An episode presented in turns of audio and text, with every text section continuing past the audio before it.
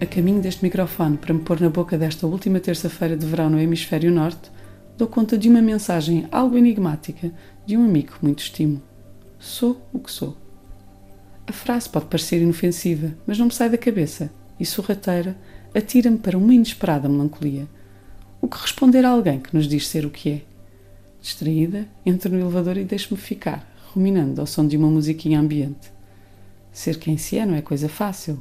Para ninguém, acho muito menos para tantos que, como eu, dividem a vida entre o país onde nasceram e o país onde deram à luz, ou têm de escolher entre o local onde trabalham e o local onde são felizes, passando com frequência de imigrantes de segunda a americanizados de sotaque troglodita, ou ainda de médicos e engenheiros exímios num lar amado, a varredores de ruas e caixas de supermercado num país que não os quer e do qual esperam, com ansiedade, um visto.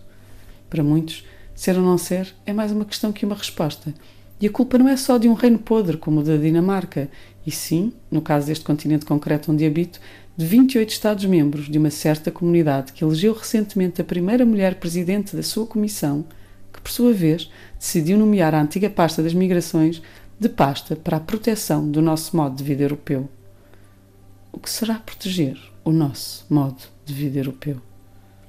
Será safar o modo que temos? O que queremos? O que está escrito no artigo 2 do Tratado da União Europeia e defende uma sociedade pluralista e tolerante que ainda não somos? Perdida nos meus pensamentos e cuidando ainda de encontrar uma resposta exemplar para a inquietante mensagem que afirma sou o que sou, reconheço a música que sai dos altifalantes do elevador.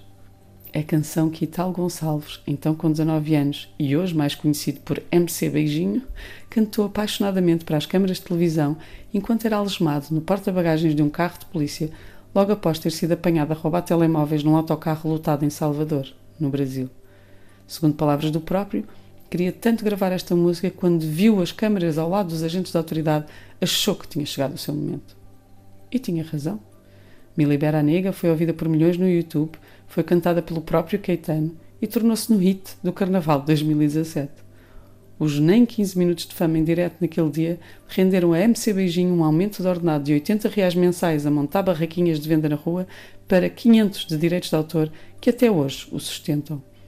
Ainda assim, e apesar do sucesso, da cama e da roupa lavada, MC Beijinho confessa, cabisbaixo, que nunca mais escreveu outra canção, nem voltou a ver a carioca a quem dedicou a anterior, recordando, até com certa nostalgia, os dois dias em que esteve preso.